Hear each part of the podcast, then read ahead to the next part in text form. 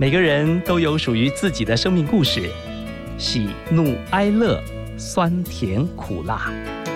让我们透过放大镜来细细品味，听听别人的分享，转变自己的人生。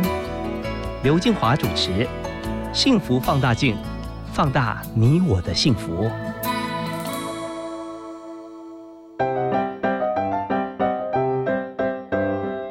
起拿出手中的幸福放大镜。今天我们要来看看作家彭树军。他毕业于东吴大学中文系，在学生时期就获得许多文学奖。彭树军在二十三岁出版第一本短篇小说集《蔷薇岁月》。至今共有将近五十多种的出版物，包括短篇小说集、小小说集、散文集、笔记书、电影小说、电视小说和人物采访集等等。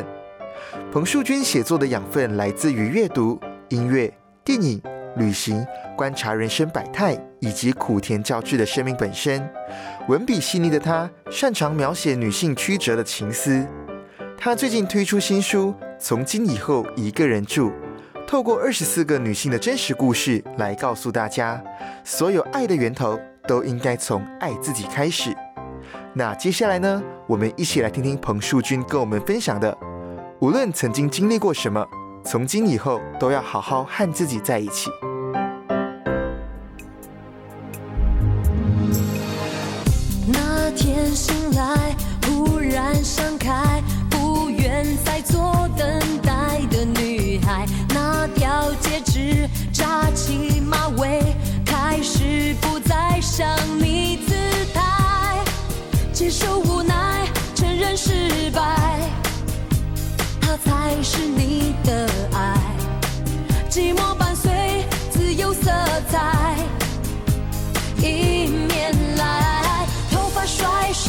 大步的走开，不念铭心底小小悲哀，挥手拜拜，祝你们愉快，我会一个人活得精彩。幸福放大镜，喜欢吗？好听吗？我们第一首歌曲是萧亚轩演唱《一个人的精彩》，也带来一位非常精彩的作家。他二十三岁出版第一本短篇小说集《蔷薇岁月》，一直到现在呢，有五十多种出版物，包括了短篇小说集，还有散文集、笔记书、电影小说、电视小说、人物采访集。哇哦！了不起，没有没有，而且你知道他的声音超美的，甚至可能胜过我们广播的人。快别这么说了，彭树君小姐，欢迎你。金华好，各位听众大家好。树君，你为什么没有想到做广播？呃，希望幸福电台可以听到这一集。你真的没做过广播节目哈？其实有，我以前曾经主持过那个中广的深夜的一个读书节目，不过时间很短，大概只有一年。对嘛？我就觉得你的声音超美，好感性哦。其实对，就是如果有机会的话，我觉得其实广播也是我蛮想尝试的一个领域。对，有机会的话。哎，你二十三岁就写小说？呃，其实我真正开始写小说，二十三岁是出版第一本小说，但是我开始写小说大概从十岁就开始写了。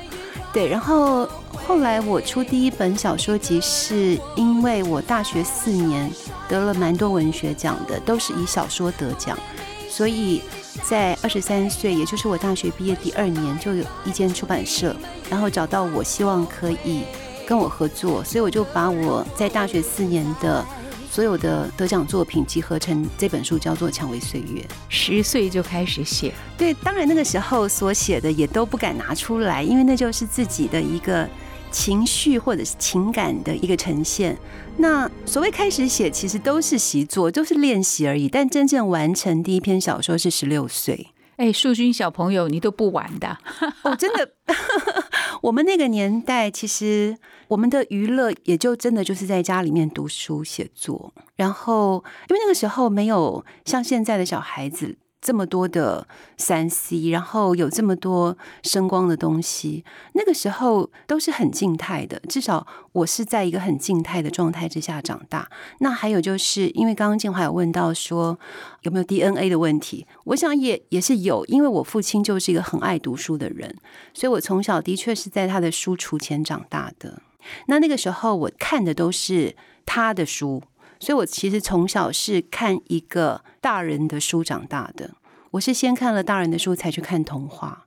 所以，无形当中，我想说，我父亲他的那个对文字的那个喜好是遗传给我了。你的书啊，从今以后一个人住，描写了二十四个人从两个人到一个人的真实故事。对，这二十四个故事，嗯成为你生命里面什么养分？然后你想到要把它写成书。啊、其实这个是我在《皇冠》杂志的一个专栏。那这个专栏的前一本已经集合成另外一本书，叫做《再爱的人也是别人》。所以从今以后，一个人住跟再爱的人也是别人，它是一个系列。那我想要讲的是女性跟疗愈，因为我对于女性，就是我自己的属性的这个身份，一直是觉得很有话想说。那疗愈呢，也是我这些年来，我觉得我在写作上面的一个一个主题，就我心里面最想要去探讨的，就是女性跟疗愈。那所以在这本书里面，从今以后一个人住，也是以这样子一个主题来呈现，就是女性的自觉，自觉之后的疗愈。接下来我们要问的这个问题呢，是制作人提的。如果没有把自己放在世界的正中央，整个世界都是歪斜的。嗯这是什么意思啊，淑君？嗯，是，就是我一直都觉得许多人，他可能在人生的某些时刻，他的世界或许不是运转的很良好，那往往就是因为他没有把他自己放在那个世界的核心。你想，如果从那个物理学上来看的话，所有的圆周都是绕着圆心转的，对不对？可是许多人，当他去爱上了另外一个人的时候，他可能会把那个人看得比他更重要。这个时候，他就不是把那个人放在自己世界的核心。如果是这样子的话，他的世界是会歪掉的。也就是说，我想对任何一个人来讲，你不管是面对了什么样子的人生的遭遇，然后你不管碰到什么样的人，其实都要把自己放在那个第一位。你的世界运转起来，它才会是一个和谐的状态。所以有些时候，我会看到一些女性朋友，当她们进入一段感情的时候，她会为了对方而失去了她自己。所以这个时候，她就没有在她自己的世界的核心里头，她的世界就歪掉了。而我会觉得，这个时候唯一的方法就是把他自己再带到他那个世界的正中央来，也就是说，告诉他，其实，在你的世界里面，你才是那个最重要的人。这并不是是说一个人要自私，或者是把他自己看得最重要，而是是说，你必须要让自己在那个第一个位置，这样子。你的世界运转起来，它才会是一个和谐的状态。而当你的世界运转和谐了之后，围绕着你世界的这一切也才会跟着好。我的儿子也曾经给我上过这样的一个生命的课，那时候他大概三四岁，我是一个很无聊的妈妈，我就问我的孩子说：“你告诉我，全世界最爱你的人是谁？”其实我已经准备好答案了，嗯哼，那一定是我最爱他吗？嗯哼，结果他告诉我说：“我自己。”我说：“哈。”全世界最爱他的人是他自己。我说：“哎，这个答案你的孩子很有智慧，我喜欢。他很有智慧，确实是。就我们当然是要最爱自己啊，你一定要把自己放在那个最首要的位置啊。因为如果不是把自己放在那个最首要的位置，这个世界会出问题的。所以常常会看到。一些人他的生命出了问题，都是因为他没有把他自己放在那个首要的位置，没有把自己放在那个世界的核心。因为其实我们都是期待着我们的世界在行走的，而如果你不是在自己这个核心的位置，而你的重心是在别人身上的话，其实对别人来说，那也是一种负担。尤其是做母亲的哦，他会觉得就孩子是最重要的。当然，我觉得以一个母性来讲，我们或许该歌颂这样的母爱哦。但是，当这个孩子长大之后，这个母亲或许是会感觉到空虚的。那也就是他没有去建构起他自己的世界，因为他的世界是以他的孩子为中心。我常常会碰到这样的传统女性，因为其实像我自己的母亲就是这样子，她对她的孩子是非常有爱而且照顾。那我们也确实被他照顾的很好啊，我很感谢我的母亲。可是等到我们都长大了之后，我看到我母亲的那种失落。我心里面是很心疼的，所以这时候我就想要去帮我的母亲建立起她自己的兴趣。那后来我妈妈她在画画当中找到了她的兴趣，我就觉得我有帮我母亲做了一件好事。嗯，对，树君呐，树君呐，你简直也在讲我的故事。你知道我的孩子啊，初入大学的时候，我就担心他蔬菜水果吃的不够啊，到底早上吃了什么，中午又吃什么？我赵珊珊打电话给他，直到有一天他跟我说：“你买个卡的。”等于他已经长出了他独立的自我了。没错，没错，是我们放不下。对，嗯，不过我觉得这种父母对子女的爱哦，是一辈子的。就像说我的我母亲对我到现在还是非常照顾一样，那我心里面会很感谢她。可是我更希望的是她有自己的世界，因为这个对她来说才是更重要的。而且孩子他再怎么样，他都会伸出翅膀，然后往前飞。所以当他呃要频频回顾。去担忧他的父母的时候，或许其实这也不是一个太好的事情。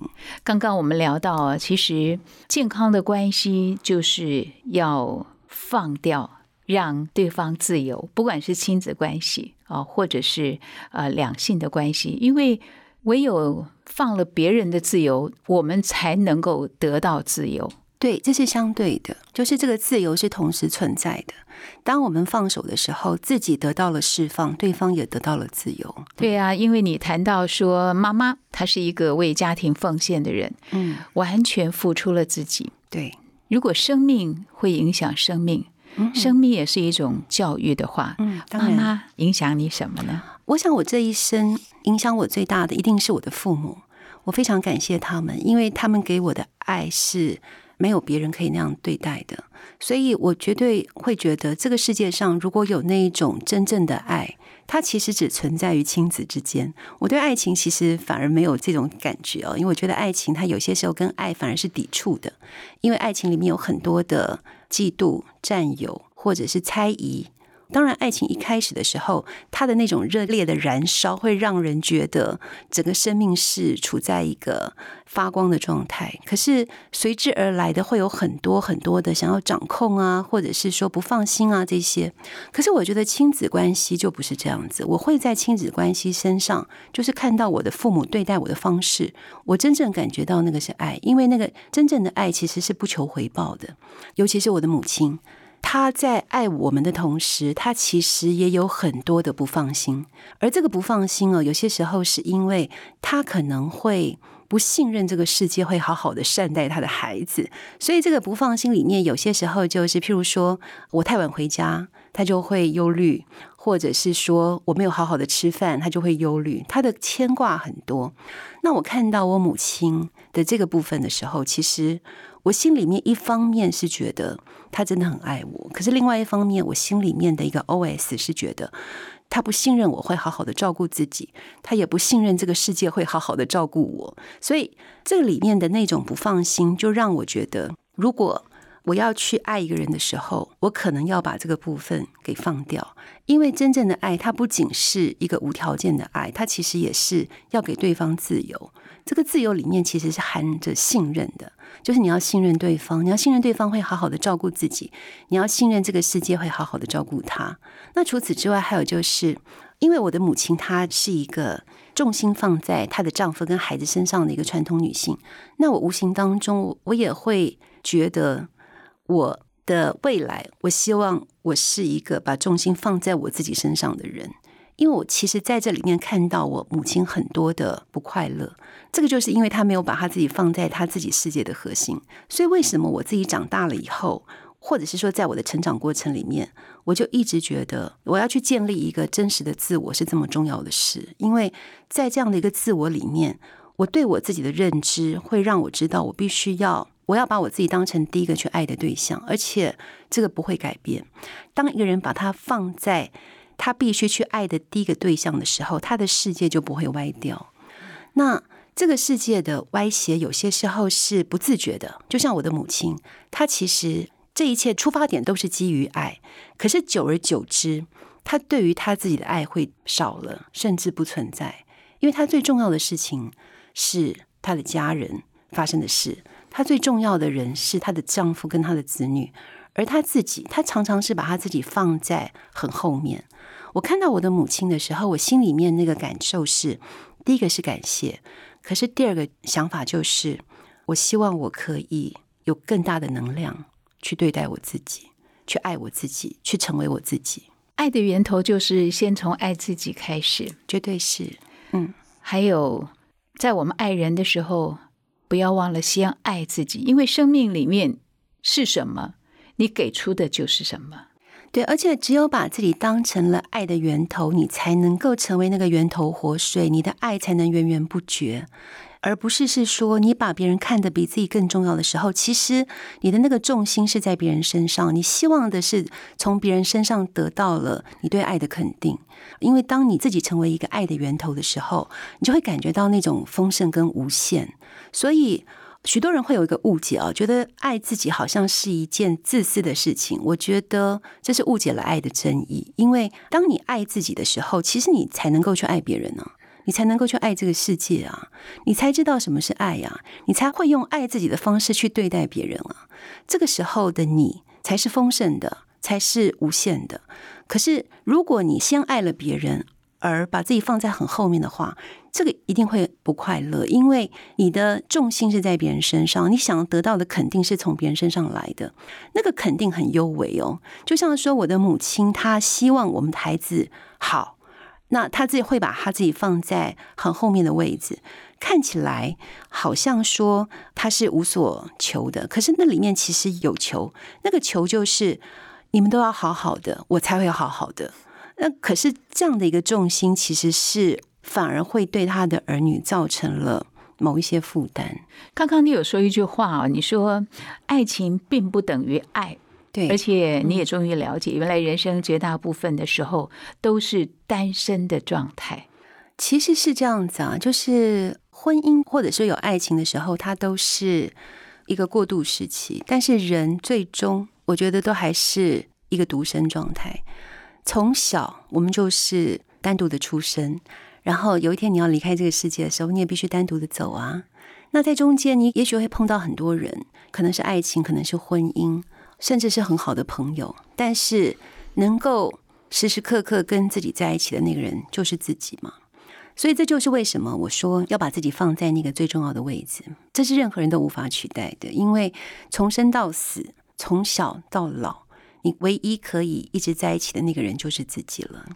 那至于说爱情跟爱是不等号的，这个是我很久以前就有的一个醒悟吧。因为我自己的爱情经验会让我发现啊，在那个甜蜜美好的都是初期，等到过了那个时期之后，就会有很多很多的情绪涌现。这些情绪其实许多时候是负面的，或许是自己的不放心，或者是两个人之间的许多相处上面的难题，而造成了种种的冲突，或者是有一些比较幽暗的自己衍生的情绪，尤其是那个猜疑这个部分。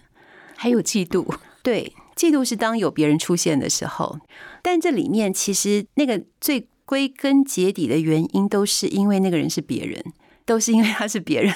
所以我的上一本书叫做《再爱的人也是别人》，就是这个意思哦。就是说，你就算再爱这个人，但是他其实在你的生命当中，他依然是一个他人。那我们要怎么样去把他人变成自己？我觉得在爱情里面这个太难了，因为当你发现说对方不像你以为的那么爱你自己的时候，你还能够一如当初的这样爱他吗？如果可以的话，OK，那是爱，没有错，因为爱就是它是不比较的，然后它是不求回报的，它是一个完全自由的、完全信任的。可是我觉得像这样的爱，它是接近了神性，因为这个神性是上帝赋予父母了。可是我觉得我很难在男女之间找到这样的神性，所以我觉得真正的爱其实是带着神性的，只是是说在爱情里面比较没有这样的神性来，或许也有，可是那个真的是因为经过了升华，那个是因为你们已经成为了家人，然后你们的爱情没有了，可是你们生出了爱。因此，我觉得男女之间一个最好的结局，就是你们把你们的爱情升华成家人之爱，那才是从爱情到婚姻的一个最好的状态。可是，我常常看到我身旁的许多的朋友都不是这样的状态，就是他们的爱情跟婚姻之间的那个过渡无法这么顺畅，因为爱情没有办法升华成家人的爱。在婚后会有很多的争执、很多的争吵、更多的猜疑，而使得说这个婚姻不保。所以这个时候呢，就必须要了解，从今以后一个人住，就是你要回到你自己，学会怎么样跟自己相处。好，我再问你啊，嗯，因为有些人他被爱伤了。对会放在心里面。我们前面有提到，其实里面是什么，给出来就是什么。对，假如他满是伤害，嗯哼，可能也会释放出来的都是毒素，对，也伤了自己，同时也伤了别人，走不出来。你会给什么建议啊？先爱自己，先回到自己，永远是这样子。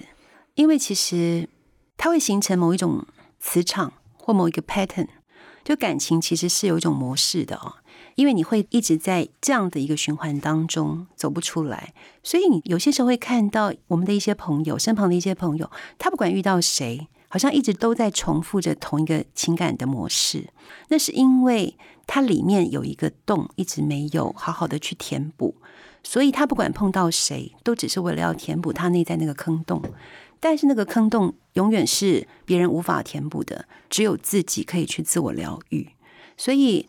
有些时候啊，当一段情感结束之后，有些人他觉得最重要的事情是赶快再找到下一个对象。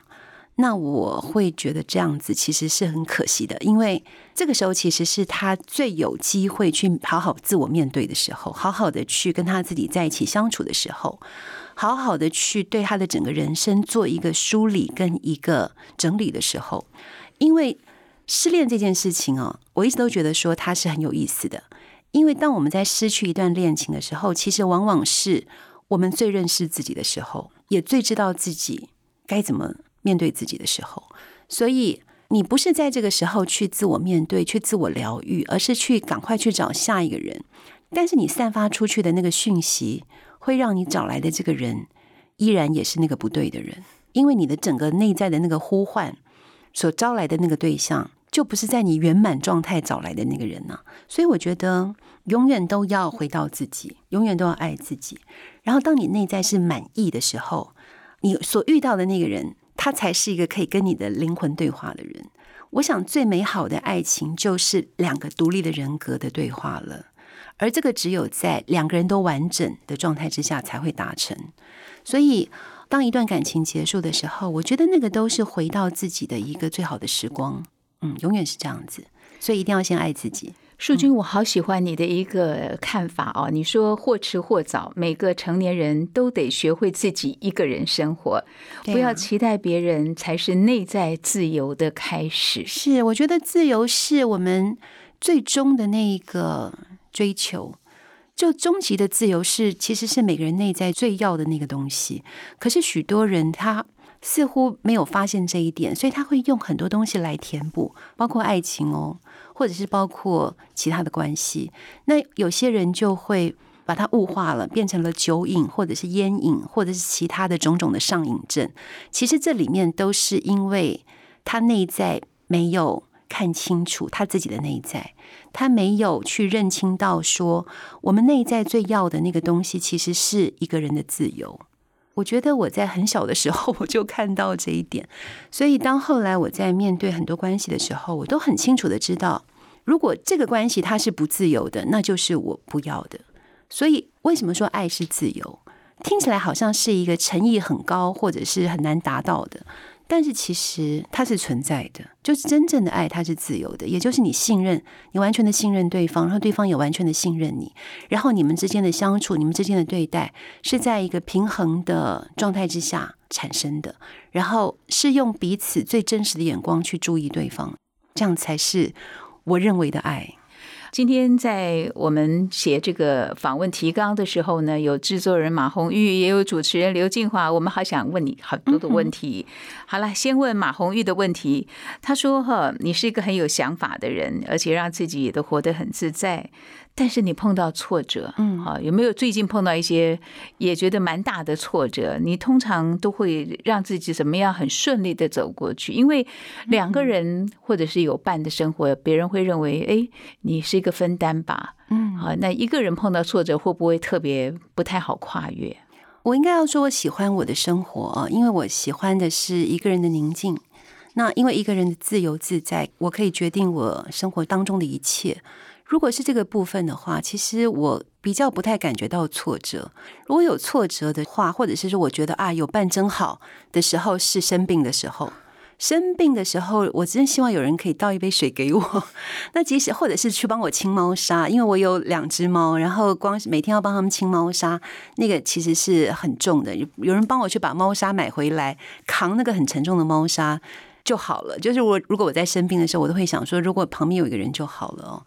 但是除了那个生病的时候，我都没有这样的想法，因为其实一个人的生活是我可以得到一个完全的宁静跟自由。那我可能会把这个宁静跟自由放在一切之前，因为对我来说，它就是最重要的事情。可是不是每个人都适合这样的生活，因为有些人他就是喜欢有伴，他如果身旁没人的时候，他会感觉到害怕或者是恐慌。所以我觉得这其实没有什么是非对错，而是。要先认识自己这件事情比较重要。你要先知道你自己要什么，这个比较重要。先知道自己内在的渴求是什么比较重要。那我自己的内在，我大概很清楚的知道，说我要的就是那个一个人的自由。但是这并不表示是说我就没有情感生活，我还是有啊，只是我们没有住在一起。那我觉得这就是一个个人的选择。我要的是在生活上面是一个完全可以独立自主的状态，因为我大概知道说，在生活上我确实没有很需要别人，可是这并不表示说在情感上面我并不需要别人。我需要的，我需要朋友，我需要父母，有些时候我也是会需要爱情，我需要种种的情感来建构我自己的世界。可是我依然会把我自己放在这个世界的核心，那这个是我的选择。可是对于许多人来讲，他的选择可能是他要有更紧密的婚姻关系，或者是其他的种种的情感对待。我觉得这个都很好，因为你只要知道你自己要什么就够了。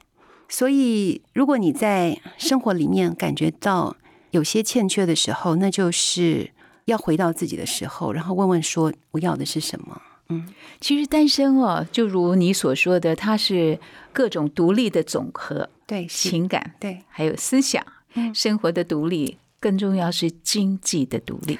对，因为如果要过一个单身的生活的话，的确是很多条件的累积。那并不是是说抱着一个浪漫的想法，说哎，我要开始一个人生活，然后就从此就可以一个人幸福美好的过下去。其实不是这样子，因为的确是有很多很多条件要先放在前面的。我认为至少有四个独立。第一个是经济上的独立，因为其实经济还是很重要的。如果你今天你是没有办法在经济上面去自给自足的话，那确实其他方面都会感觉到恐慌。然后第二个，我想就是你生活要独立，你总要会自己换灯泡吧，你总要会自己去处理你生活当中的很多细节吧，那你总要学会开车吧。你总要会去 Costco 买东西吧，所以这些都是生活上的独立。就是当没有人在旁边的时候，你要怎么样一个人去完成你的生活？第三个就是思想上的独立。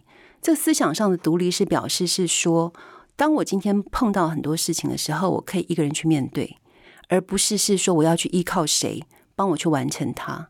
最后，我想就是感情的独立。这感情的独立，并不表示说从此要孤绝的活在这个世界上，不是的，而是是说，这个情感的独立是你要知道你自己是那个世界的核心。那所有围绕你所运行的一切，它才会是和谐的。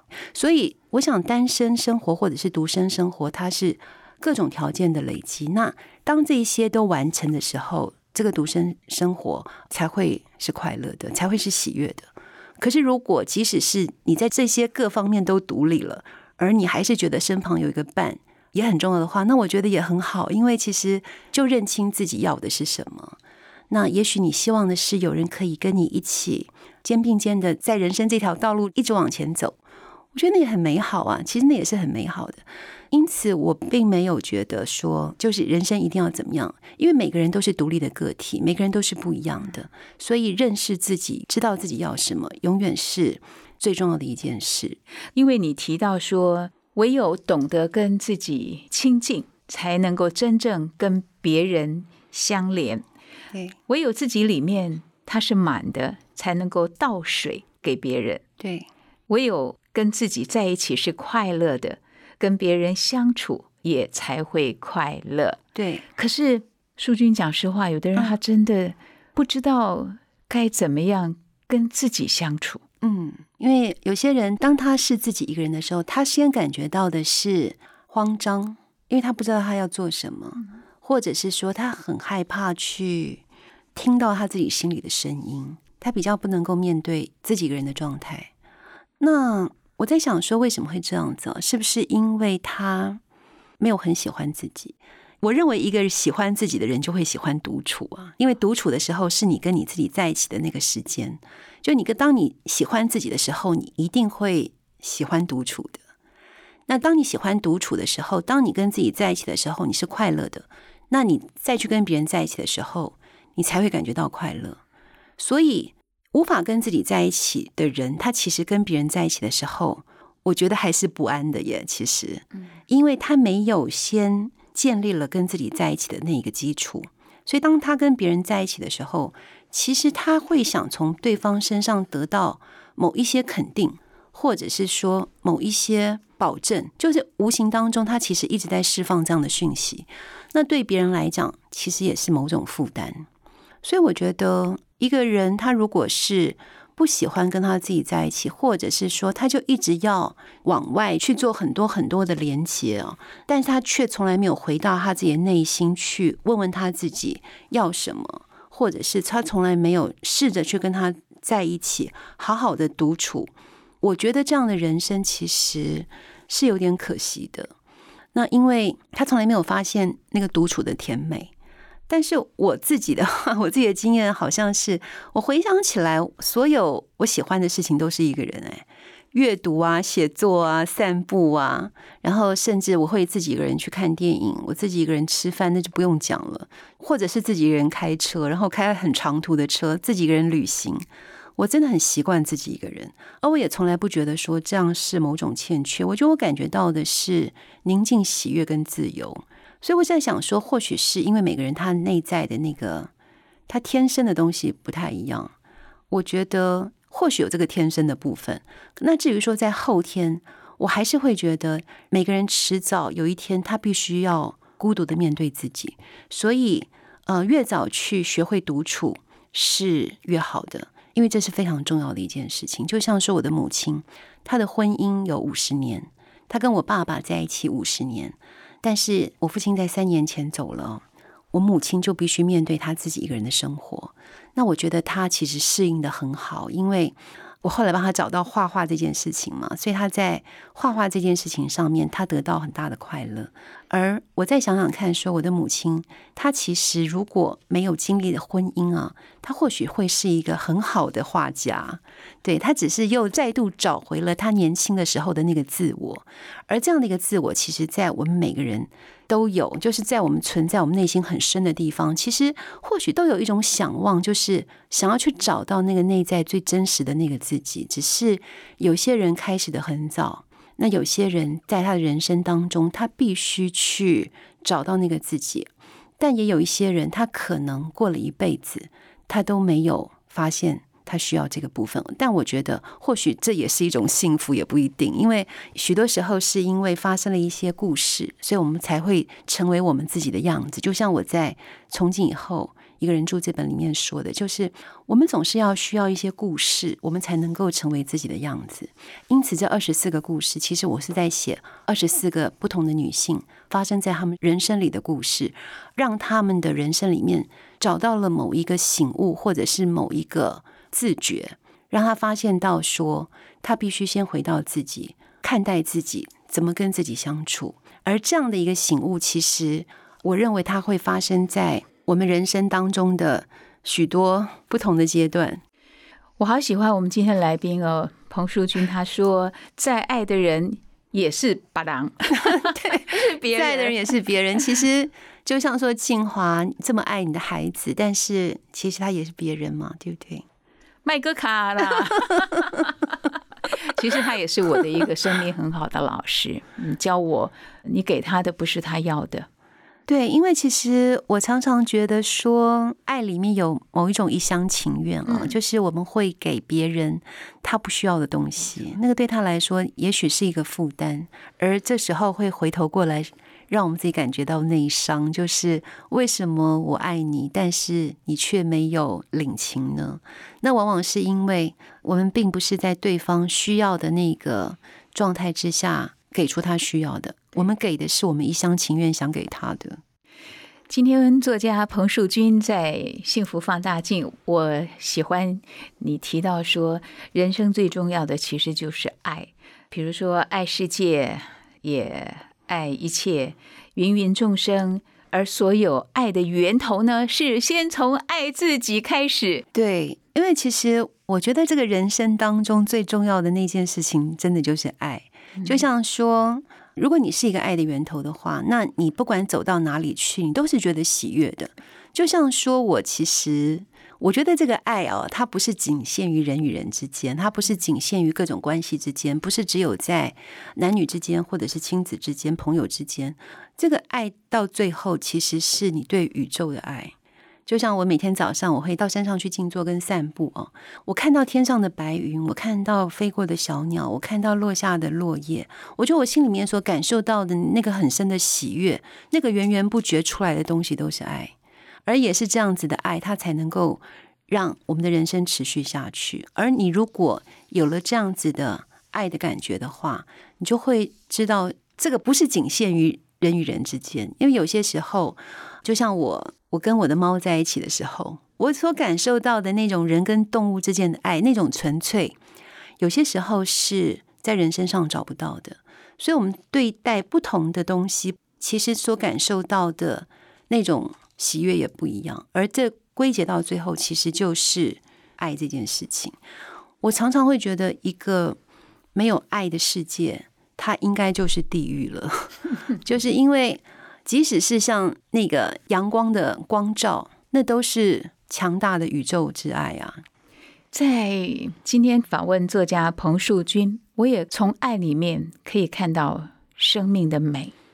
当然，如果生命有美的话，那就是因为有爱啊。Yes，在你的身上，谢谢，谢谢你美好的分享。我们今天节目 ending 曲是我们制作人马红玉特别挑选送给淑君的，这是江静还有张震岳演唱，都挺好的。祝福你，拜拜，谢谢大家。都挺好的，放手了，自由了。再也不用猜忌天亮才回家的你，所有恨你的语言没意义，也放过我自己。想起你，又是对谁缠绵？我倒是学会享受苦辣酸甜，谁变了都已经无所谓，我没有哭着脸，这样也是挺好的，不用再看到你的脸。色，我会罢休，不再追究了。我们都自由，各自取舍，这样也是挺好的。最难的题目已经选择，快点忘记阵痛和波折，推开跨出未来的大门，都挺好的，放手了，自由了。再也不用猜几天亮才回家的你，所有恨你的语言没意义。也放过我自己。改变不了的个性，改变不了我自己。当我们相识的那天的承诺，现在听起来格外讽刺，想结束这一切，不再继续，一心只想离开你。多少夜我思考着题，或是想挣脱爱情，碰撞与争执在生活中不现，反正原来并非我们想象中的那么容易。我选择放弃。是我想把回忆全碾碎，其实赔了输了，我早已经无所谓。走来有跌有撞，想到未来就很累。当前人我已经无所谓，我什么都不求，我只想要自由，我只想要我的人生彻彻底底重新来过。决定就别再回头，我不再回头。这样也是挺好的。再看到你的脸色，我会罢休，不再追究了。我们都自由，各自取舍，这样也是挺好的。最难的题目已经选择，快点忘记阵痛和波折，推开跨出未来的大门，这样也是挺好的。再看到你的脸色，我会罢休，不再追究了。我们都自由，各自取舍，这样也是挺好的。最难的题目已经选择，快点忘记阵痛和波折，推开跨出未来的大门。